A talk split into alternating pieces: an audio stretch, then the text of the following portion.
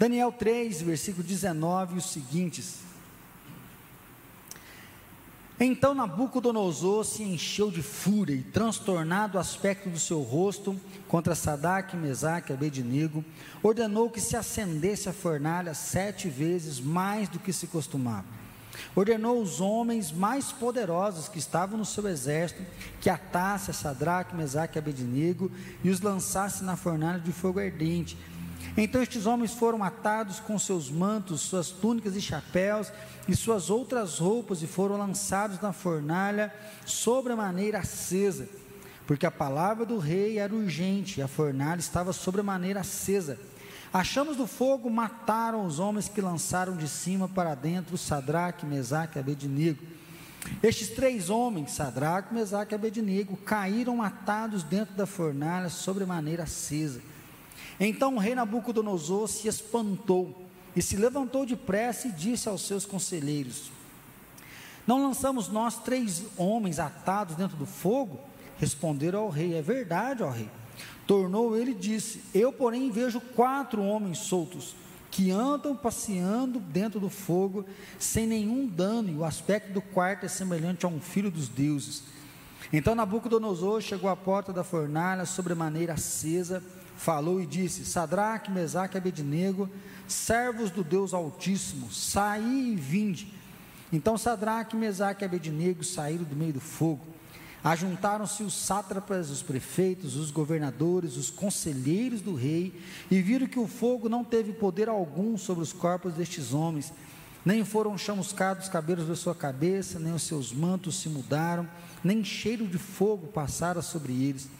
Falou Nabucodonosor e disse: Bendito seja o Deus de Sadraque, Mesaque e Abednego, que enviou o seu anjo e livrou seus servos que confiaram nele, pois não quiseram cumprir a palavra do rei, preferindo entregar o seu corpo a servirem e adorarem a qualquer outro Deus, senão ao seu Deus. Portanto, faça um decreto pelo qual todo povo, nação e língua que disser blasfêmia contra o Deus de Sadraque, Mesaque e Abednego, seja despedaçado, as suas casas sejam feitas em monturo, porque não há outro Deus que possa livrar como este. Então o rei fez prosperar a Sadraque, Mesaque e Abednego na província da Babilônia. Ego transformado, nós temos trabalhado esse mês aqui de outubro, pensando no eu. Né? Nós vimos aqui que o ego fala do eu fala desse conceito interno que nós temos dentro de nós, que faz uma ponte entre nosso desejo, a nossa vontade, entre aquilo que nós cremos, que nós achamos que é certo e errado, e faz uma ponte com o externo, né? as relações, as coisas que acontecem, os eventos e o próprio Deus. Então é o ego que vai fazer essa ponte dizendo realmente quem é que nós somos. É o ego que define, né? é o ego que vai colocar esses limites, o que nós achamos que é certo, o que é errado. É o ego que vai realizar e validar as realizações ou impedir a gente de poder caminhar. Falar do ego, então, é pensar em como você se olha, como que você se enxerga. Desde o primeiro domingo nós temos olhado para o ego e visto que, infelizmente, como nós temos, né, o pecado veio e nós temos uma dificuldade de nos assumir, de nos aceitar, muitas pessoas caem para baixa autoestima. Né? Então, assim, ele não consegue ter uma boa estima de si mesmo. E aí é aquela ideia do complexo de inferioridade. Ele é feio, ele não é bonito, ele não sabe fazer as coisas direito, ninguém gosta dele.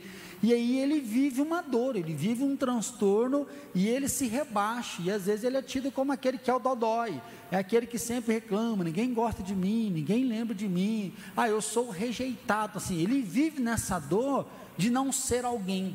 Ele vive na dor de não ser útil para ninguém. Então ele está sempre ali abandonado.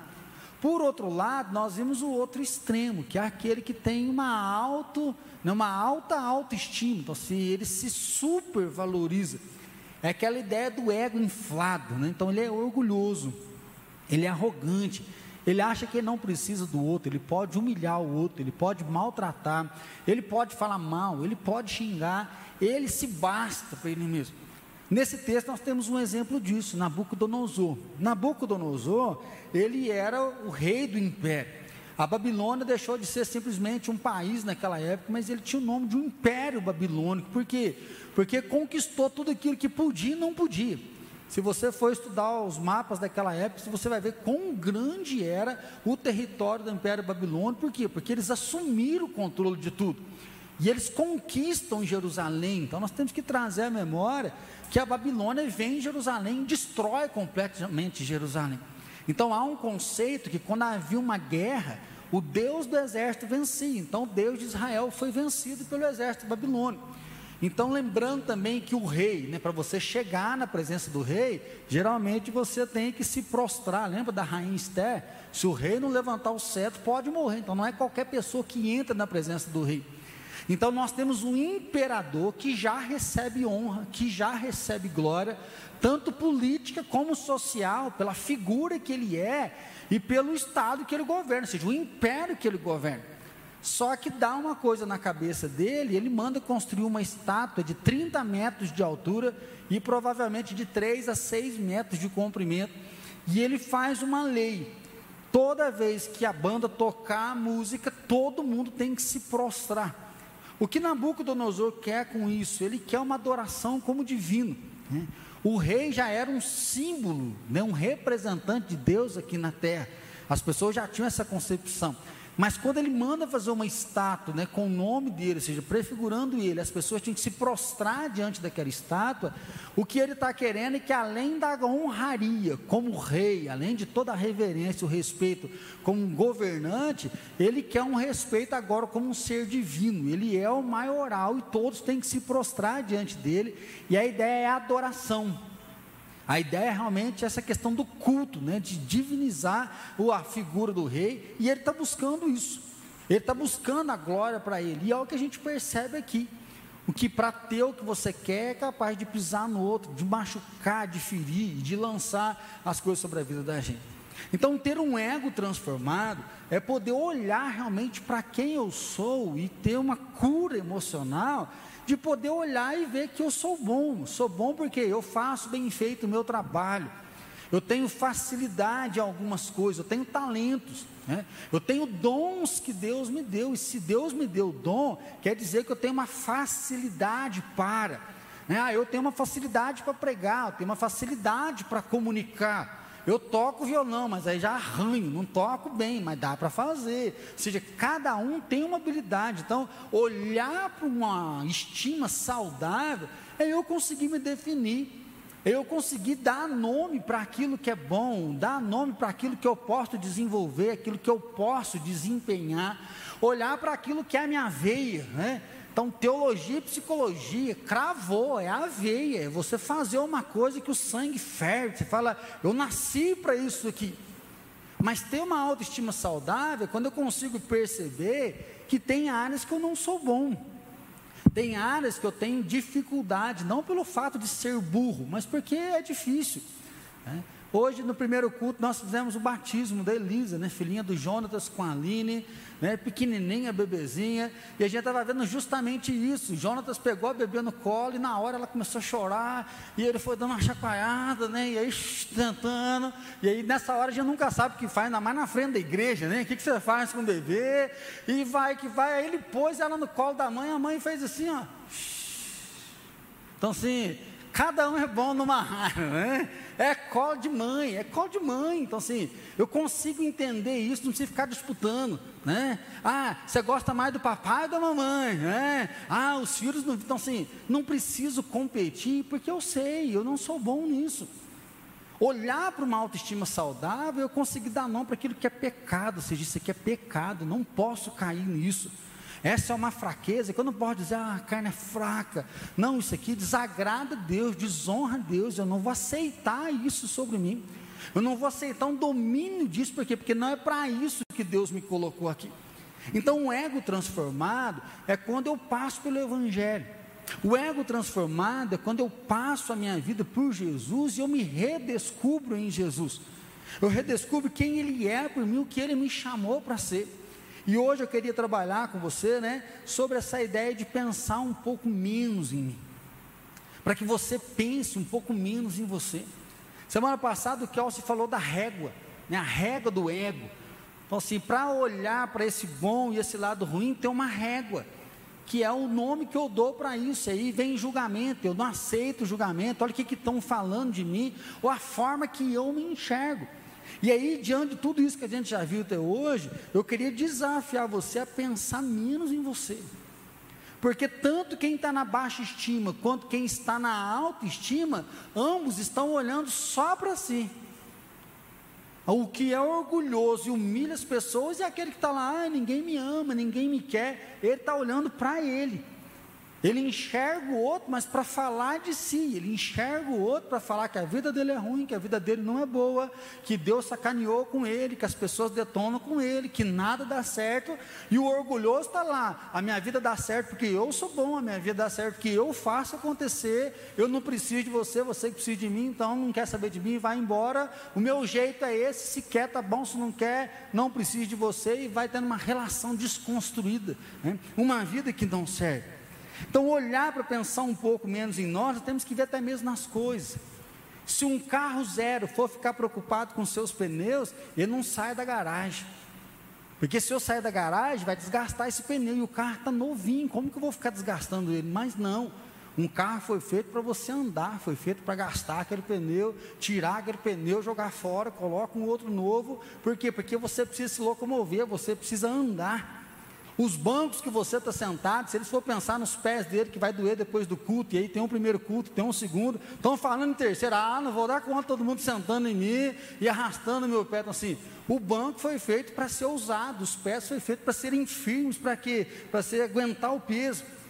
Ah, panela, não vai pôr comida em mim, não. Vai sair meu teflon, né? Sem gordura, né? Às vezes você faz um almoço depois de comprar um jogo de panela, só para mostrar a panela, não é nem a comida, né? Você faz aquele banquete, você viu essa panela, né? Mas depois desgasta tudo, amassa o fundo, tem que jogar fora. Então, assim, as coisas foram feitas para ser usadas, e aí vem a nossa vida. Você foi feito para viver, você foi feito para ser sal da terra, você foi feito para ser luz do mundo, em um mundo que está caído, em um mundo onde as pessoas perderam a noção de si, perderam a imagem de si e estão em busca de se encontrar. Nós estamos em busca de ser felizes, nós estamos em busca de ter um projeto, em busca de ter um alvo, em busca de ter uma vida né, que vale a pena, vale a pena de poder encontrar esse objetivo, mas sempre a gente está percorrendo caminhos e pensando muito em nós. Então, ter uma vida saudável não é abandonar-se, não é não olhar para si, mas é olhar um pouco menos para você é olhar um pouco menos, porque quando eu olho um pouco menos para mim, eu consigo enxergar o outro. Quando eu olho um pouco menos para mim, eu consigo ver que o outro também tem vontade. Eu consigo ver que o outro tem direito. Quando eu olho um pouco menos para mim, eu consigo enxergar que às vezes o outro precisa mais de atenção. O outro precisa mais de mim do que eu mesmo. E eu posso abrir mão de mim para alcançar o outro e tocar o coração do outro. Esse texto ele é muito forte. Porque eu mesmo sempre olhei para ele como essa ideia de confissão de fé. O que, que nós temos aqui? Um rei que cria uma estátua e fala: quem não adorar, morre. É lei. Se você não adorar, você não serve. Se você não seguir o meu Deus, a minha estátua, você não tem direito a nenhuma outra religião. É só uma religião que é verdadeira. É só essa aqui que serve. Não dobrou o joelho, morre. Essa é a ordem. E esse rei traz para dentro do país, para o império, Daniel, Sadraque, Mesaque e Abednego. Quando a gente fala de Daniel é mais famoso, né? você já lembra. Então nós temos que lembrar um pouquinho do contexto. Qual é o contexto? A Babilônia, ela usava como estratégia de guerra, ela entrava na nação, matava o exército, ou seja, derrubava os generais, e aí, para ao invés de dizimar a cidade, ela tirava as cabeças pensantes daquela cidade. É se suponhamos que os Estados Unidos venha para cá, acaba com o nosso exército, que acho que não é muito difícil, não é assim? Detona o nosso exército, mata muita gente, mas ele pega as cabeças pensantes da nação. Pega empreendedores, pega cientistas, pega professores que são os cabeças-chave, eles levam lá para Harvard e aí eles vão intensificar o estudo, eles vão aprender sobre nós e vão depositar da cultura, depositar do conhecimento, para quê? Para fortalecer ainda mais o império. E é nesse movimento de vida bem-sucedida. Daniel, Sadraque, Mesaque Abednego, eles vêm de uma destruição, Perderam a cidade, perderam o país, a gente não sabe se perdeu a família, como que foi isso. Eles foram tirados, então assim, eles vêm de um contexto de guerra. Eles vêm de um contexto de morte, eles vêm de um contexto de derrota, mas agora eles estão no palácio. Agora eles estão com direito a comer tudo que o rei come, a viver aquilo que o rei vive, a vida boa do palácio, ou seja, a vida deles. Eles podem cultuar outros deuses, eles podem ter outras mulheres, eles podem viver da forma que eles querem, por quê? Porque o contexto babilônico são de diversos deuses. Né? A grande prostituta, Apocalipse vai falar sobre isso. Né? Então, assim, eles podem fazer o que eles quiserem na grande Babilônia. Mas lá no capítulo 1 diz que Daniel decidiu não se contaminar. Eles podem fazer o que eles quiserem, e aí pensando menos neles, eles querem agradar a Deus num contexto desse. É você sair da faculdade, te oferece um salário de 40 mil, te coloca na empresa, fala, faz o que você quiser nessa cidade que agora você está livre, liberado.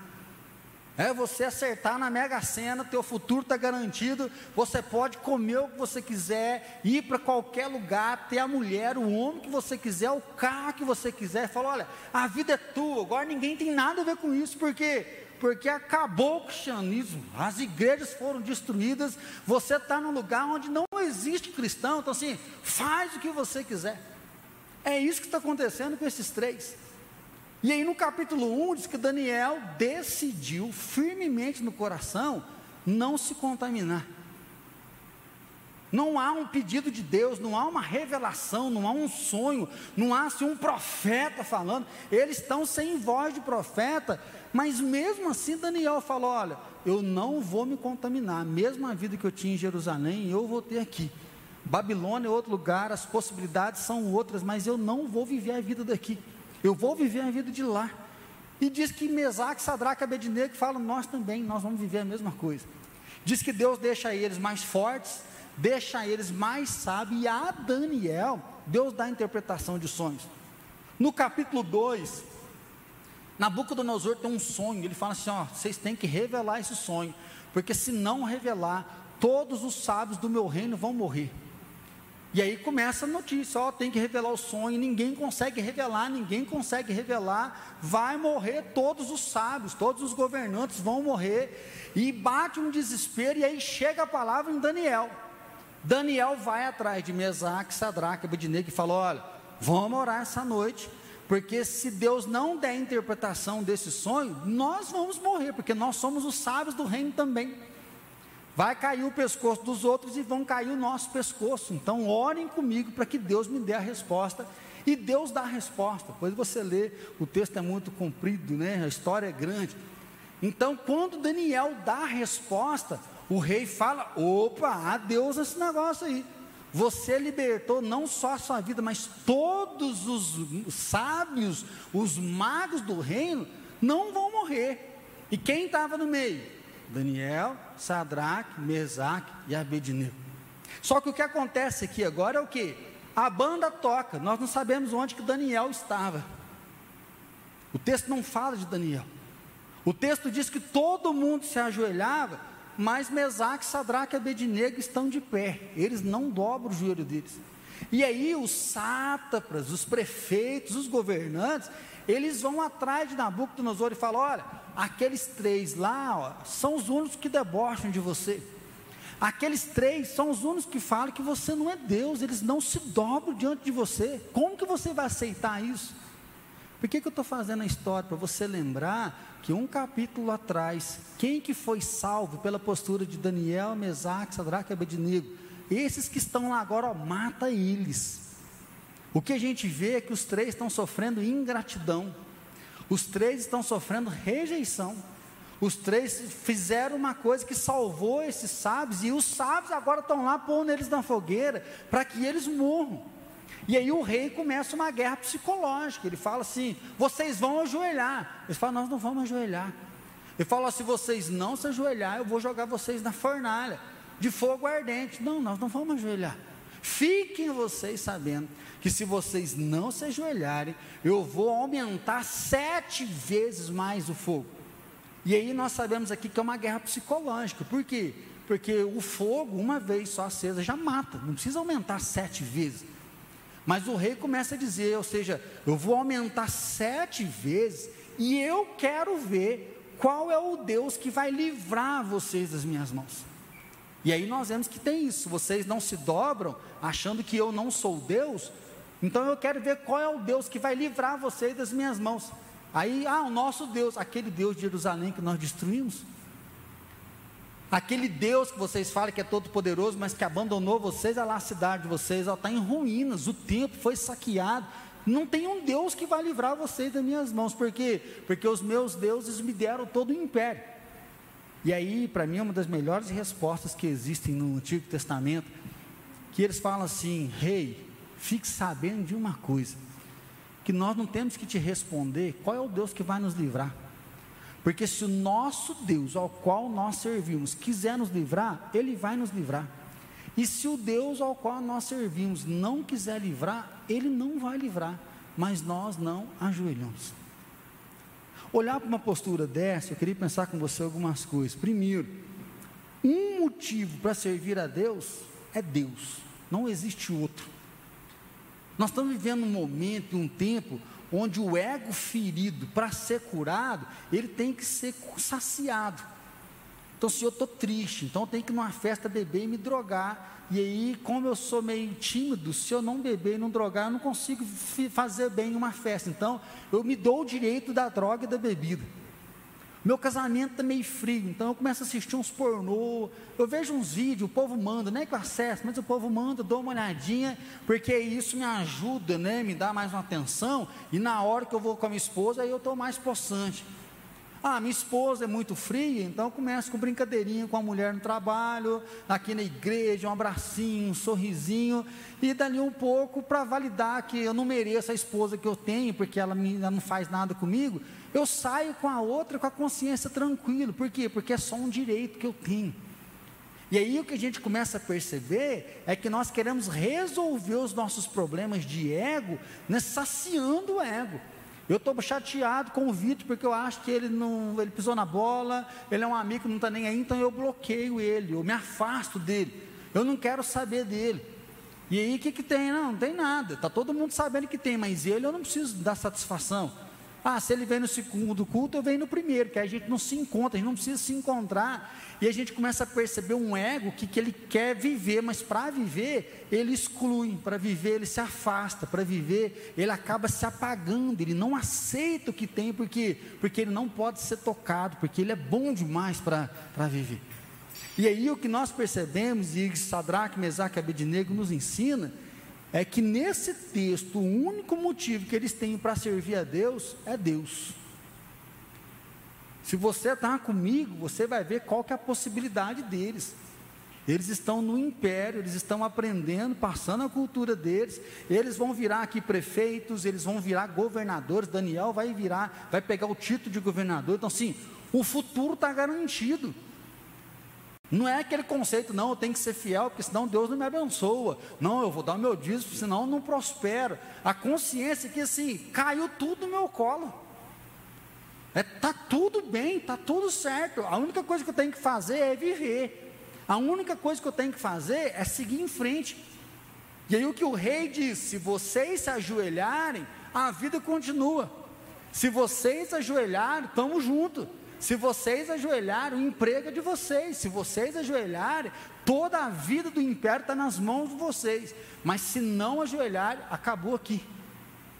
Se não ajoelharem, o basta chegou. Se não ajoelharem, o fim está aqui, porque a morte chegou.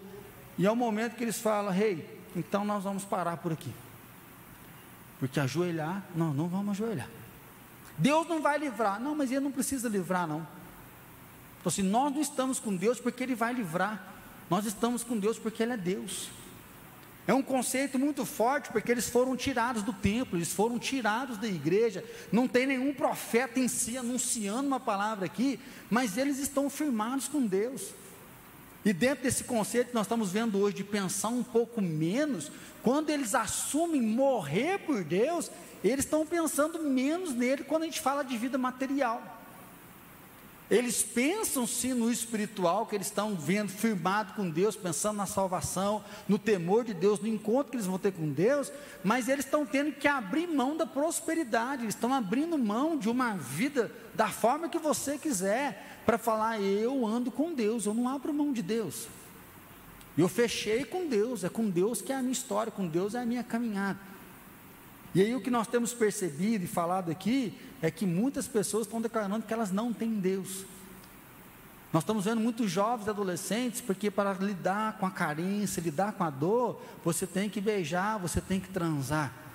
Nós estamos vendo com muita dor a questão do próprio gênero, uma briga, uma guerra de pessoas que banalizaram a sexualidade de pessoas que estão vivendo uma depravação, pessoas que estão vivendo uma orgia para validar o ego, para validar o prazer, para validar o desejo, onde pode tudo sem nenhuma regra, sem nenhum jeito, onde o que vale é o amor. Ao mesmo momento, nós vemos pessoas que estão sofrendo absurdamente porque de alguma forma não consegue sentir atração pelo sexo oposto, pessoas que estão tentando buscar se encontrar com Deus e não conseguem se encontrar, e o mundo fala: se libera, você pode, você tem desejo, você pode ter prazer, você tem direito. Que Deus é esse? Que Deus é esse? Questiona a divindade, questiona a justiça, questiona o senhorio e faz o que você quer. Nós vemos até o próprio suicídio, onde a pessoa não consegue lidar com a própria dor, e aí de tanto olhar para si, que dói demais, eu quero acabar com isso, e aí eu me mato. As pessoas não estão se matando porque não olham para si, de tanto olhar para a dor, ela não tem coragem de admitir e encarar, e ela tira a própria vida para poder ficar livre, para poder satisfazer o ego que cansou de viver satisfazer o ego que cansou de sofrer, e ao invés de buscar uma ajuda, de buscar uma solução, de encarar a vida, ele acaba abandonando para poder parar a dor, ou seja, é um alívio da dor. Né? A geração do remédio, né, de um casamento descartável, de uma vida que é descartável. O que nós estamos vivendo isso é hoje. Qual é a sua fé? Não, eu creio em Deus, mas tem umas coisas que eu não concordo. Não, eu creio em Deus, mas tem umas coisas que não combinam. Então, se existe uma palavra, mas essa palavra é totalmente questionada, por quê? Porque Deus está deixando de ser Deus. Porque as pessoas começam a avaliar Deus que estivesse no mesmo nível para com Ele. Porque Deus não é mais o Senhor, Deus não é o absoluto, Deus não é mais o Criador, Ele não é mais o Salvador, porque inferno não existe. E se existir, prefiro ficar no inferno que é com Deus mesmo. E aí começa um questionamento onde se engaveta Deus e o eu levanta. E é aqui que Sadraque, Mesaque e Abednego, eles pensam menos nele. E diz: o nosso futuro é promissor, mas nós preferimos parar aqui e ficar com Deus do que abrir mão de Deus. E aí é a hora que você está sendo testado. Se você não sair com aquela menina e transar com ela na faculdade, você está fora do grupo. Se você não usa droga com seus amigos, você é o caretão, então você não tem lugar na rodinha. Se você que é homem não beija homem, mulher que não beija mulher, você está fora, porque todo mundo já beijou todo mundo, é só uma experiência de se conhecer e saber o que está acontecendo. Né? Então assim, como que está o seu coração? Como que está a sua vida? O que é que você está olhando? Como que o seu ego está digerindo tudo isso que está vindo sobre nós, machucando e ferindo? Então o motivo para servir a Deus é Deus, e é isso que os três mostram. Eles falam, nós estamos com Deus eles conseguem pensar menos nele. E aí eles enxergam um Deus que está acima deles, e a vida deles é devotada a esse Deus. Em segundo lugar, o medo não vence quando você tem coragem de firmar. O medo, ele não vence quando você tem coragem de assumir realmente o que você vai fazer. E aí, quando a gente olha para essa coragem aqui, ela é tão forte, né, não há um espaço para o medo aqui. Eles são valentes de dizer, nós não vamos adorar. Eles que amarram as mãos, né, roupa deles, tudo joga lá. O fogo queima as cordas, mas não queima a roupa. O anjo do Senhor está lá junto com eles, o livramento vem. E o que é mais forte ainda é que aqui não é para ressaltar o milagre. Esse texto ele é para ressaltar o posicionamento. O milagre acontece, é como se o milagre fosse uma gorjeta no final, que Deus vem e mostra o poder soberano. Mas esse texto é para dizer que eles decidiram caminhar com Deus e fechou, independente do que vai acontecer. E eles falam: Nós vamos andar com o Senhor. E aí nós vamos ter coragem de assumir isso. Coragem de assumir que a vida pode dar certo, porque nós caminhamos com Deus de que Deus é o Senhor, de que Deus está presente, que Ele está com os olhos fitos em nós, que Ele se manifesta e vai se manifestar no grande e glorioso dia que Jesus vai voltar, de ter coragem de enfrentar esse medo de viver, porque nós temos medo de ficar sozinho, nós temos medo da vida não dar certo, nós temos medo de morrer. Nós temos medo de ficar doente, nós temos medo de envelhecer. O medo nos acompanha em todo o tempo. Em cada etapa da vida surge uma coisa para nos atormentar. Em cada etapa da vida surge uma coisa que parece que abala o nosso ser para a gente dar uma resposta, para a gente tomar uma decisão de fazer algo para saciar isso. Né? Eu brinco, eu sempre falava para a Alice: não, papai vai voltar, papai vai voltar. Eu falei assim: não, mas se eu não voltar, meu Deus do céu, eu nunca pensei nisso na minha vida, mas se eu não voltar, como é que vai ser esse negócio? E aí você já fica, e aí, fala ou não fala, né? Aí eu falo, depois ela não sabe, eu não falo, e o que, que é isso? Então assim, o medo sempre vem. Só que quando nós olhamos para o medo, o que, que é o medo?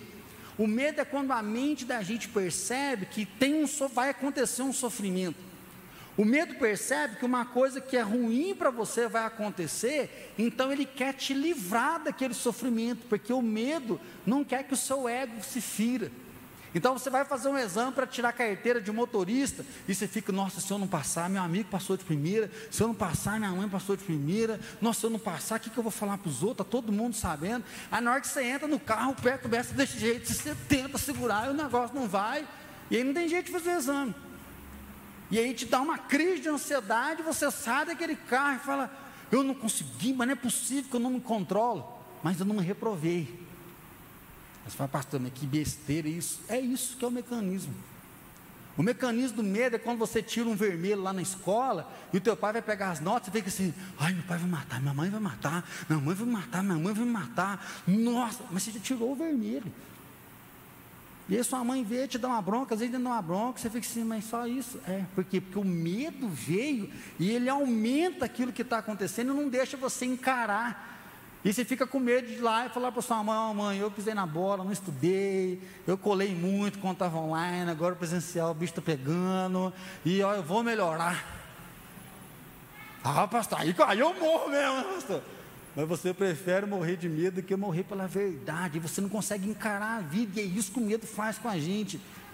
O medo nos impede de ser a gente mesmo, o medo nos impede de assumir as nossas escolhas. O medo impede de assumir a minha decisão. Eu casei, eu tive um filho, eu tive uma filha, então eu tenho que cuidar. Uh, mas é difícil. É mesmo. Ah, eu vou desanimar. Não vai desanimar, por quê? Porque é seu filho, você vai cuidar dele, você vai insistir, você vai perseverar, você vai batalhar até que a morte o separe, por quê? Porque é seu, mas o medo fala: não, não vale a pena, você não merece isso, você merece outra vida, você merece outra pessoa, você merece a melhor nota, então você pode colar, porque aquele professor que é chato, é ele que é errado, e aí fica um rebuliço aqui dentro. Mas Sadraque, Mesaque e Abednego, eles pensam menos nele, fala, pode matar. Nós não vamos negar. Pode matar, porque nós estamos fechados com Deus. E aí, às vezes, nós temos medo do que? Nós temos medo de pedir perdão. Mas, pastor, toda vez sou eu que tenho que pedir. É, infelizmente, você é a única pessoa, às vezes, que tem que pedir. Porque o outro, às vezes, tem um coração muito duro. O outro não olha. Mas, pastor, está difícil demais ficar sozinho, está difícil mesmo, e vai continuar sendo difícil. E se você quiser servir a Deus sozinho, vai ser difícil. Pornografia, masturbação, sexo fácil que está aí fora, dificílimo. Mas você pode se alegrar em Deus, você pode pensar menos em você e ver o que, que um solteiro pode fazer para agradar a Deus. Você pode ter um casamento abençoado, sem pornografia, você pode ter uma vida prazerosa, vivendo a fidelidade, mas não é fácil. O solteiro acha que é uma facilidade, que está tudo liberado. Não, não é fácil. Disfunções sexuais, brigas, atritos, feridas, coisas do passado, que você tem que trabalhar, que você tem que conversar, que você tem que se cuidar, às vezes você tem que até que ir no médico, você tem que ir atrás do pastor, você tem que fazer um trabalho de libertação para ver se os dois conseguem afinar. Por quê? Porque se você não enxergar menos você, você não consegue tomar uma decisão que agrada a Deus. Se você não olhar menos para você, você vai olhar para o que vai perder, e aí o ego infla, e você abre mão da vida de qualquer forma, você abre mão da fé para ter aquilo que está lá. Então, se é uma vida que envolve sexualidade, domínio próprio, desejo de ser grande, uma vida miserável. E aí é o medo que vem dominando, e quando nós pensamos menos em nós, nós afirmamos em quem nós estamos. Esse texto ele fica até um pouco chato, falando assim que a, a a fornalha estava acesa, a fornalha estava acesa, a fornalha estava acesa. Mas por quê? Para ressaltar que era muito fogo. Ou seja, a tormenta era muito grande, a pressão era muito grande.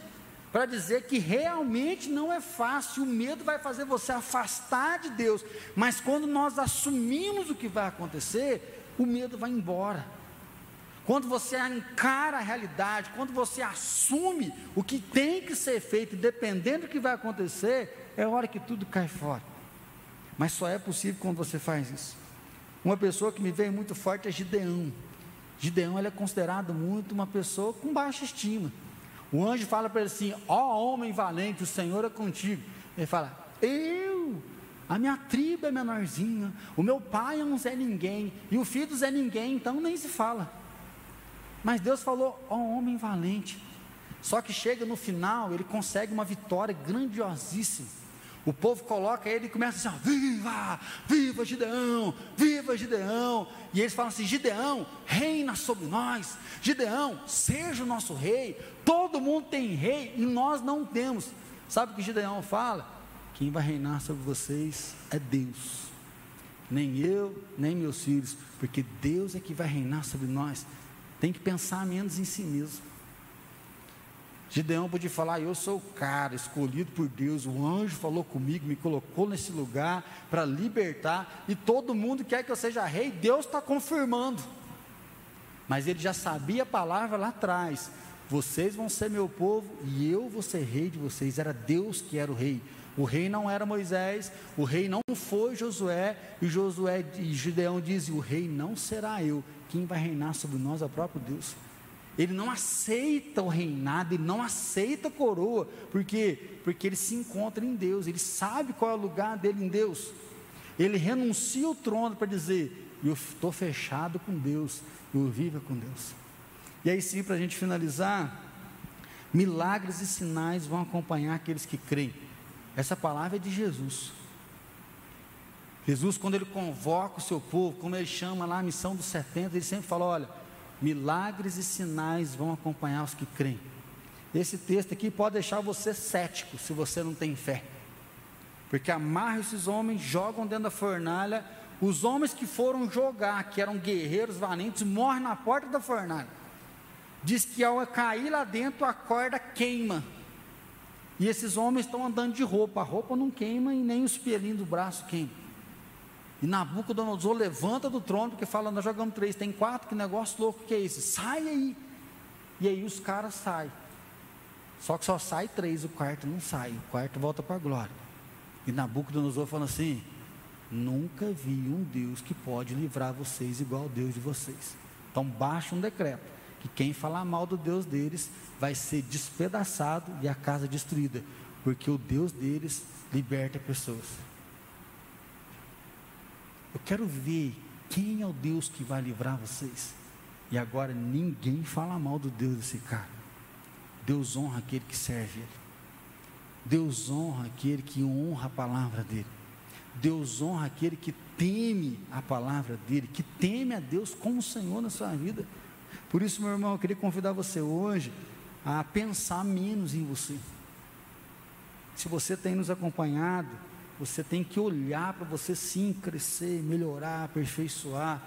Mas você pode pensar menos em você, porque se você pensar menos em você, você vai enxergar o outro. Às vezes a dificuldade que você está tendo na tua casa é que você só se enxerga. Minha mulher é isso, minha mulher é aquilo, minha mulher é aquilo outro, minha mulher faz isso, minha mulher faz aquilo. Mas o que, que você faz? Você não enxerga. E quando fala que você faz, ah, eu faço isso, mas porque eles fazem aquilo. Não, porque meus filhos fazem isso, meus filhos fazem aquilo, meu filho faz aquilo outro. Tá, mas o que, que você faz? Você não enxerga, porque você só tem olhos para você. Mas se nós abaixarmos um pouco e pararmos de pensar muito em nós e pensarmos menos em nós, vai sobrar espaço para enxergar o outro. E aí nós vamos ver milagre.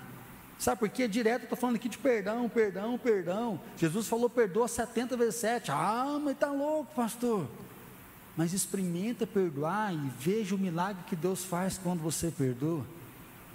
Experimenta morrer pela sua esposa e veja o milagre que Deus faz. Experimenta abandonar drogas, experimenta ser fiel, experimenta ser justo, se entregar nas mãos de Deus e veja o milagre, o milagre é dele. A ação é dele, o sobrenatural é dele, é ele que faz. É a parábola do bom samaritano. O pastor veio correndo porque estava atrasado para o culto, né? e ele passa de largo. O cara está caído, o cara está machucado. Nem sempre a gente nega ajuda por coisas ruins. Nem sempre a gente nega ajuda porque a gente é mal, tem que morrer, está sofrendo, bem feito, roubaram ele. Nem sempre é por maldade. Às vezes é porque eu estou atrasado. Às vezes é porque eu tenho que ir no culto. Então, se eu parar aqui, eu vou chegar atrasado. Mas por quê? Porque a gente só consegue enxergar a gente. Porque nós não temos olhos para ver o sofrimento do outro, a dor do outro, nós temos olhar para ver apenas a nossa necessidade. Hoje de manhã uma pessoa estava brava ali na porta, falando negócio de cesta básica, que ninguém ajuda, né? No primeiro momento, a vontade era colocar o caboclo para fora, você vem pedindo, vem bravo ainda. Mas depois me veio muito forte assim, por que você acha que ele está tão bravo desse jeito? Será que é só ruindade? Ou será porque já bateram muito nele, agora todo mundo que vem ele bate? Então, assim, nós vamos aprender a enxergar melhor o outro, aprender a olhar um pouco melhor o outro, e aí sim nós vamos saber: ama o teu próximo como ama a ti mesmo. Ama o teu próximo como aquilo que o Senhor chamou para poder viver, para poder fazer. Meu irmão, eu queria desafiar você então a ter um ego transformado, um eu que é transformado em Deus. Aí sim nós vamos conseguir compreender quando Jesus diz: é melhor dar do que receber. Só que a lógica do ego, dar não é bom, receber é muito bom. A lógica do ego transformado é se alguém te der um tapa numa face, vira o rosto e dá a outra. Mas a lógica do nosso é na hora que alguém for dar um tapa abaixo e dar um murro nas partes íntimas que ele vai cair, você cai em cima e vai de pau em cima dele, assim. A lógica de Jesus é caminha mais uma milha, caminha outra milha. Mas a lógica do ego é bloqueia, exclui, não aceita nunca mais na sua vida. A lógica de Jesus é: se você me buscar, de ti vão fluir rios de água viva. A lógica do ego é: você precisa se masturbar para dar uma desestressada. Você está sozinho, carente, vai beijar, ter uma noite de amor, porque aí você vai saciar o seu desejo e vida que segue dá só um tapinha, você merece dar um sorriso, beber umas para ficar feliz, que amanhã é outro dia, amanhã é outro momento. E aí no outro dia sempre precisa de mais uma coisa, e Jesus fala: Vinde a mim, todos que estáis cansados, sobrecarregados, e eu vos aliviarei. Ó oh, Rei, nós nem precisamos te responder. Se Deus quiser nos salvar, Ele vai salvar, e se Deus não quiser, Ele não vai mas nós não vamos dobrar o nosso joelho.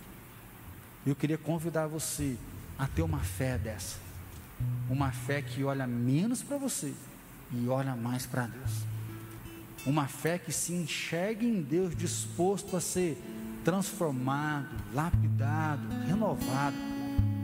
E aí é muito bonito olhar o apóstolo Paulo, que nós começamos no primeiro domingo. Ele fala: Eu sou embaixador de Jesus Cristo próprio Jesus ressuscitado me comissionou e me chamou para ser, para anunciar aos gentios. Eu anuncio a pregação. Mas esse mesmo apóstolo fala assim: todos são pecadores, dos quais eu sou o principal. Ou seja, eu sou de Jesus, mas eu tenho falhas. O que compete a mim é continuar a minha jornada, porque o que eu quero é chegar no final, temendo a Deus e receber da mão dele a coroa que está preparada até o final. Mas fala assim, pastor, não é fácil. Não, nunca foi fácil. Não é fácil. E vai continuar não sempre. Por isso que o reino dos céus não é para os covardes. O reino dos céus não é para aquele que olha só para si. O reino do céu ele é comunitário. O reino dos céus ele veio para todos. É isso que Jesus faz. Veio salvar, cuidar, ele veio amar o perdido. Ele nos convocou para ter um ego transformado e está disposto a cuidar e a abençoar. Pai Santo, nós estamos aqui clamando que o Senhor venha transformar o nosso ego. Pai, nós não queremos aqui julgar ninguém, Pai, nós não queremos apontar o dedo para ninguém, mas todos nós queremos nos aperfeiçoar em Ti. Deus, ao ver Sadraque, Mesaque, Abednego abrindo mão de uma vida tão próspera e eles ficando firmes no Senhor, nós vemos que o Senhor prosperou mesmo assim. O Senhor esteve com eles, o Senhor deu milagre, o Senhor cuidou, o Senhor ainda colocou riqueza nas mãos deles, ó Pai. Assim nós colocamos o nosso ego nas tuas mãos. Pai, nós não queremos viver na baixa estima, nós não queremos viver no orgulho, nós não queremos viver numa vida que só enxerga nós mesmos. Nós queremos começar isso dentro da nossa casa, ter relacionamentos saudáveis, ter relacionamentos felizes, alegres, ó Pai. Nós queremos ver relacionamento entre pais e filhos restaurados. Nós queremos ver filhos de volta à igreja, famílias vibrantes no Senhor. Pai, nós queremos viver em santidade, viver em novidade de vida, viver com temor no nosso coração, porque sabemos que o Senhor é Deus, o Senhor é Rei, é o Senhor que governa cada um de nós. Assim, Deus, nos ensina essa semana a enxergar o outro, nos ensina a ver a dor do outro, nos ensina a ver onde nós podemos agir, o que nós podemos fazer de prático para poder destronar um pouco o eu do nosso coração e colocar o Senhor governando, colocar o Senhor como Rei. Assim, Pai, que o Senhor venha trazer cura emocional, cura de transtorno, Pai, cura de feridas emocionais. Que o Senhor venha liberar corações que foram magoados, corações que foram Que a restauração do Senhor venha sobre nós e que uma nova vida floresça. Ó Pai, que o teu anjo venha andar conosco na fornalha, mas que nós possamos sair dessa fornalha e viver como servos, como filhos amados do Senhor. Ó Pai, dá uma semana abençoada, dá uma semana de alegria, dá uma semana de conquista, de renovo e que a graça maravilhosa do nosso Senhor e Salvador Jesus Cristo, que o amor do Pai Todo-Poderoso que a paz do Espírito seja derramado sobre cada um de nós e sobre todos os nossos irmãos que estão espalhados na face da terra, hoje e para todos sempre. Amém, Senhor.